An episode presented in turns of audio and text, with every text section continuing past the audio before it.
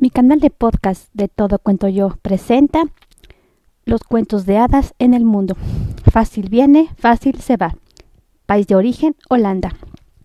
Había una vez un viejo capitán que fue al mar y vino una ballena y rompió su barco en pedazos. El viejo marino intentó mantenerse a flote agarrándose al mástil roto, pero después de un rato volvió la ballena y lo arrojó a la playa. Allí el viejo capitán encontró una gaviota que se había perdido. La capturó y se la puso debajo del geyser. Un, granjero pasaba, pasaba en carro por el dique y vio al viejo capitán tirando en la orilla. Vaya usted a mi granja, dijo el granjero, y mi esposa le dará algo de comer y podrá secarse junto al fuego. Cuando llegó a la granja, la esposa del granjero estaba atendiendo al párroco y no era de, su agrado tener un viejo marinero goteando agua por todos lados. Puede usted secarse arriba en el desván, dijo, pero no, no tengo comida en casa.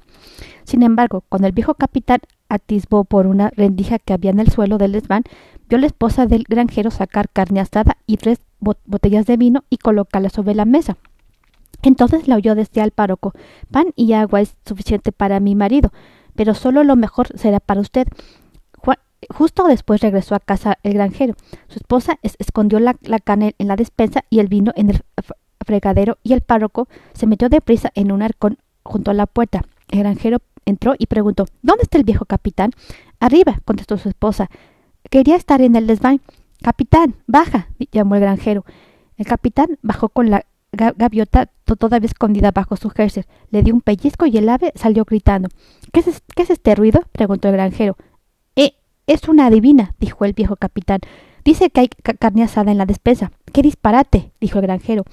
No he tenido carne asada desde hace años.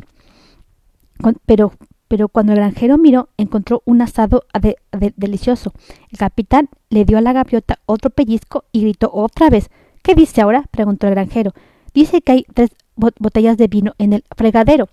Tonterías, dijo el granjero. Hace tanto tiempo que no tengo vino que ya no recuerdo qué sabor tiene. Pero cuando el granjero miró, encontró tres botellas de, de, del mejor vino que se podía comprar. ¿De dónde, ¿De dónde debe haber salido esto? dijo su esposa nerviosamente. La divina lo debe haber puesto allí, dijo el granjero. ¿Cuánto quieres por ella? preguntó el viejo capitán. Un carro, un caballo y este arcón, contestó el marido. El granjero ayudó al viejo capitán a cargar el arcón en el carro en el que todavía se ocultaba el párroco. Entonces le dio al granjero la, gaviota y se fue en el carro. Cuando conducía a lo largo del dique, dijo en voz alta Este arcón no me sirve para nada. Lo tiraré al mar. Dentro del arcón el párroco gimió. Ahora hace un ruido horroroso, dijo el viejo capitán. Definitivamente lo tiraré al mar. No, por favor, no, gritó el párroco, presa, presa del pánico. Llenaré todo este arcón de dinero si me deja salir. El viejo capitán abrió el arcón y dejó salir al párroco, y éste llenó el arco de, din de, dinero. Con todo este dinero me puedo comprar un barco nuevo, dijo el marino. Pero en, vez de comprar un, el barco, pasó por una posada. Solo to tomaré un trago para celebrarlo, pensó. Un trago condujo a otro, y después de una semana el viejo capitán sacaba su última moneda. Bueno, suspiró, fácil viene, fácil se va. El pescador y su mujer. País de origen, Alemania. El pescador y su mujer. Había una vez un pescador y su mujer que vivían en una por porqueriza junto al mar. Todos los días el pescador iba a pescar y la esposa se quedaba en la por porqueriza. Un día el pescador estaba sentado en su caña y, y, la lanzaba a las aguas claras. Repentinamente el anzuelo se hundió hasta el fondo. Cuando tiró de él había cogido un lenguado enorme. El pez lo miró a los ojos y le dijo No me mates, soy un lenguado. No, soy un lenguado, sino un príncipe encantado. Devuélveme al agua, por favor. El pescador nunca había oído hablar a un lenguado y de buena gana lo dejó libre. Cuando regresó a la porcariza, le contó a su esposa su aventura que con el lenguado hablador. ¿Qué recompensa le has pedido? dijo. Nada, contestó. ¿Qué iba a pedirle? Algún sitio mejor, algún sitio mejor para vivir que esta apestosa porqueriza para empezar, gritó su esposa. Vuelve enseguida y pídele al lenguado que nos dé una casita.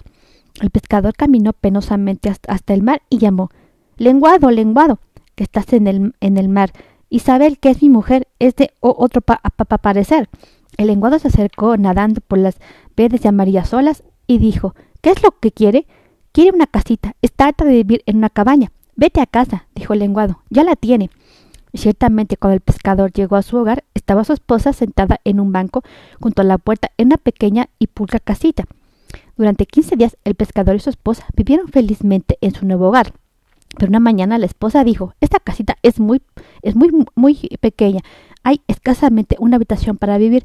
Pienso que lo menos que el lenguado podría haberte haber hecho, considerando que lo has dejado libre, es darnos un castillo. El pescador volvió al mar a pedir un castillo. El agua estaba oscura y sucia, pero el lenguado otorgó el deseo. Cuando el pescador regresó a su hogar, encontró a su esposa en los peldaños de la escalera de un gran castillo de piedra.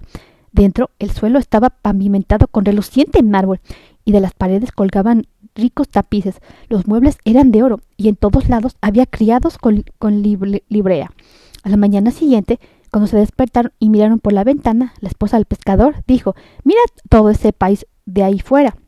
No hay ninguna razón para que no seamos los reyes de todo esto. Ve y dile al lenguado que queremos ser reyes. Así el pescador volvió al mar.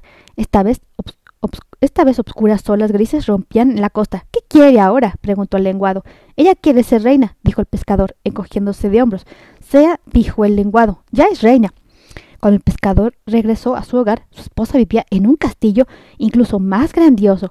Ella estaba sentada en, en un trono de oro con una corona de oro sobre su cabeza y un cetro también de oro en su mano. Ahora ya eres reina, dijo el pescador.